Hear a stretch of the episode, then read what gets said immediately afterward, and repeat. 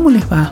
Hoy tengo un podcast muy especial para ustedes porque voy a contar un poco mi historia de vida y también voy a hablar sobre la resiliencia que es tan importante para mujeres y diversidades en todos los ámbitos de nuestra vida, por supuesto, pero principalmente cuando nos desarrollamos profesionalmente en un ámbito eh, masculinizado y que puede ser muy hostil, como es el caso del ámbito científico y tecnológico. Esa historia empieza eh, en 1980, en Brasil, cuando nací. Y yo tuve una infancia trans totalmente invisibilizada.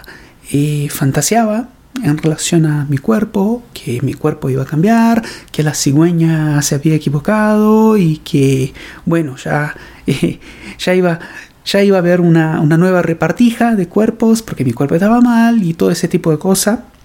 Algo muy común en infancias trans y es una forma que encontramos de, de tratar de darle sentido a, a, nuestra existencia, ¿no? Darle sentido a nuestros cuerpos que no eh, reflejan la identidad de género que tenemos. Y así crecí, estudié la escuela, educación primaria en su momento, después la secundaria, y mis dos profesiones elegidas cuando yo era chiquita era siempre científica y astronauta.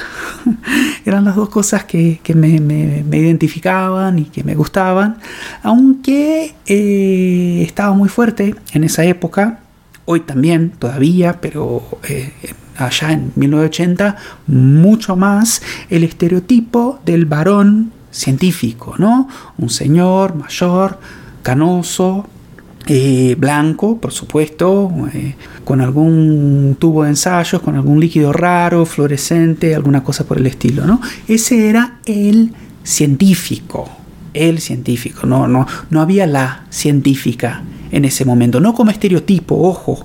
Mujeres científicas, sí, por supuesto, grandes científicas, pero no como el estereotipo, el dibujito en, esos juegos eh, de infancias para aprender las distintas profesiones. Era siempre el científico.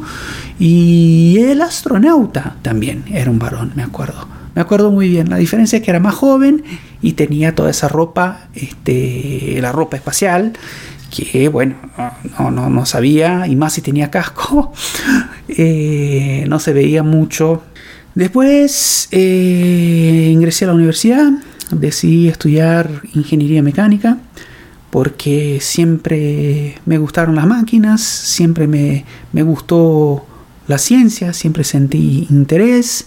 Entonces, eh, volviendo ahí a, a mi trayectoria de vida, empecé a darme cuenta que había una diferencia muy importante entre los géneros cuando en una materia de materiales, una materia de, ciencia de materiales eh, básica para el grado de ingeniería mecánica, una colega, mujer, presentó la respuesta en un examen eh, y, había llegado a un determinado valor que era exactamente la misma respuesta, la misma solución y llegaba al mismo valor que un colega varón.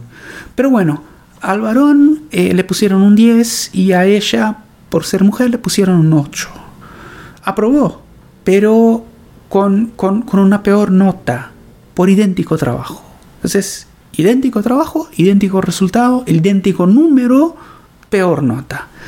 Y eso me marcó mucho porque se, ve, y todavía muy fuerte, el discurso de que no hay, eh, no hay sesgos en las ciencias eh, mal llamadas duras, ¿no? Las ciencias exactas, las ingenierías. ¿Qué pasó ahí? Bueno, ella aprobó, ella había aprobado, entonces no quiso hacer lío. Total, había aprobado. Eh, se sintió muy mal, pero no quiso hacer ningún tipo de reclamo porque total ya había aprobado.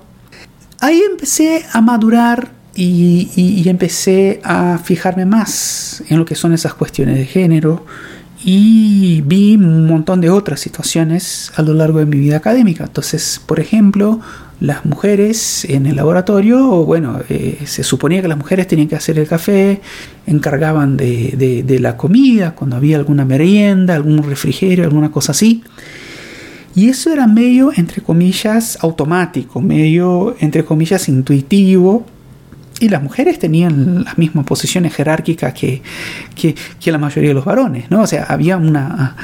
Eh, eh, habían becarias, habían eh, mujeres con, con, cargo permanente, becarias de distinto nivel, de maestría, de doctorado, postdoc, de iniciación a la investigación, pero tenían que, además de sus tareas de investigación, dedicarse a tareas eh, tradicionalmente asociadas a mujeres en ese laboratorio. Y en otros laboratorios también. En otros laboratorios también lo vi en, un montón de, lugares a lo largo de mi trayectoria. Yo no sufrí violencia de género, no sufrí eh, ese tipo de, discriminación en mi trayectoria porque yo me presentaba como un varón. Lo veía veía qué es lo que le pasaba a, mujeres, pero yo como me presentaba como un varón en esa época, no sufría directamente ese tipo de, de, discriminación. Porque esa es la palabra, y hay que decirla con todas las letras, eso es discriminación por género. Después hice la maestría, eh, situación muy parecida, eh, vi situaciones de violencia de género, y en el medio académico pasa algo muy curioso que la mayoría de las personas no quiere em, hacer una denuncia, no quiere hacer un reclamo, no quiere pasar a mayores por miedo, porque queremos cuidar nuestras carreras, porque quizá sentimos que estamos en posiciones frágiles, que nuestras carreras son más frágiles, em, buscamos la manera de no hablar sobre ese tema, ¿no? Por miedo, porque no queremos que nos echen, no queremos perder una beca, no queremos quedar estigmatizadas.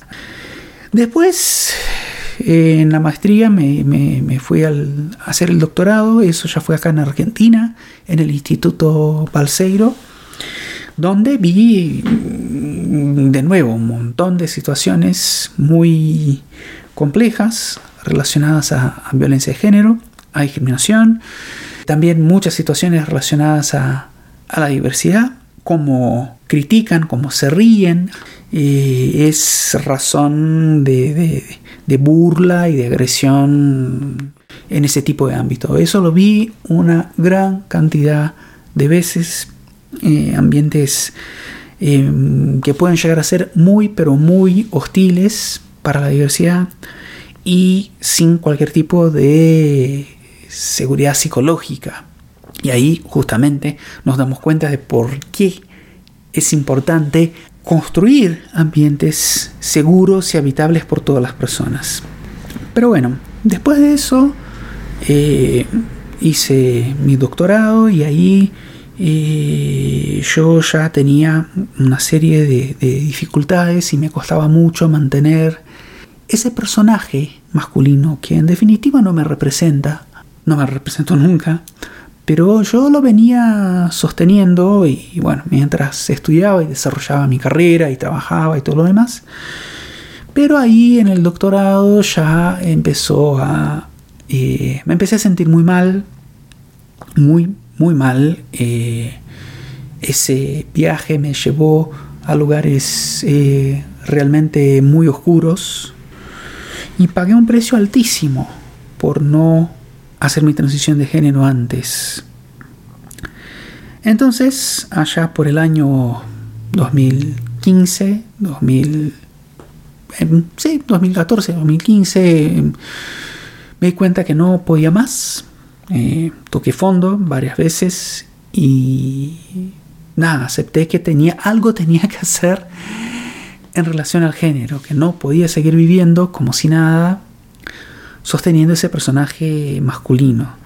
Y ahí fue el momento de en que decidí hacer una transición de género.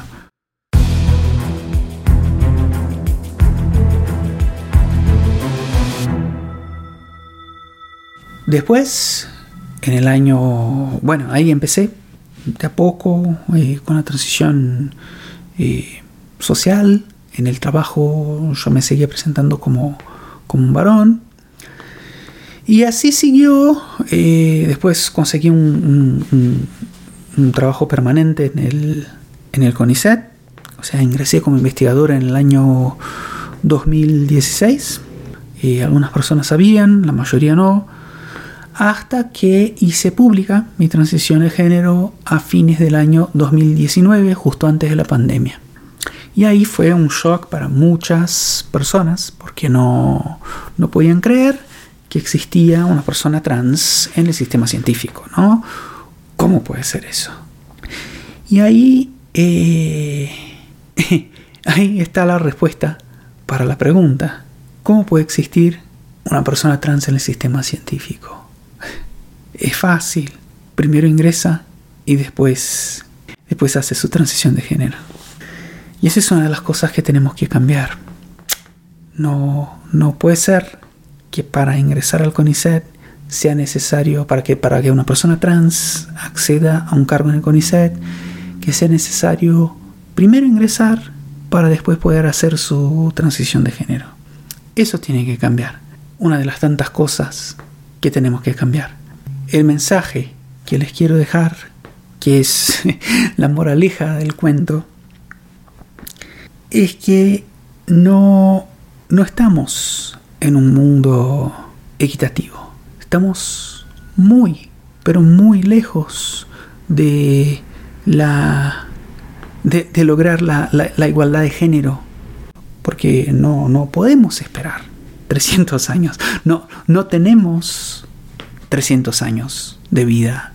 No podemos pausar, entrar en un, una tecnología que no existe eh, y, que nos revivan cuando, cuando ese tema esté arreglado. No, nos toca ahora, nos toca vivir ahora y nos toca trabajar para cambiar esta realidad ahora, en este momento, para dejar algo mejor para las generaciones futuras estamos ocupando espacios que no están pensados para nosotras. El sistema científico, el sistema tecnológico, el sistema universitario no fue diseñado para nosotras y nosotres. Ahora, ¿qué pasa con eso? Nos toca pensar y rediseñar todos esos sistemas que nos excluyen, que nos son hostiles, Eh, superamos obstáculos adicionales, barreras adicionales para estudiar, para conseguir un trabajo, para avanzar en las carreras y principalmente para creer en nosotras mismas, porque a lo largo de todas nuestras vidas nos han dicho que estamos en un área que no es para nosotras, estamos en un área que es para ellos, es un área para los varones. Y esa es una barrera también muy fuerte que hay que superar. Entonces, ¿qué hacemos con todo eso? No podemos evitar que nos pongan palos en la rueda, que nos pongan barreras adicionales. No podemos evitar que nos echen tierra, pero sí podemos florecer. Y ahí quiero terminar con esa frase de Frida Kahlo, que para mí eh, es el resumen de lo que es la resiliencia échame tierra y verás cómo florezco.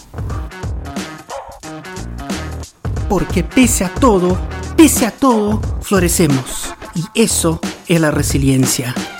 Gracias por escuchar.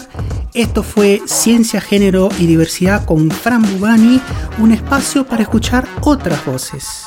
Un espacio para hablar de lo que no se habla. Seguime en las redes sociales. Estoy en Instagram, arroba franbubani. También estoy en Facebook. Ahí te vas a enterar de todas las novedades y de todo lo que estamos haciendo para cambiar el sistema. Chao, abrazo, nos vemos.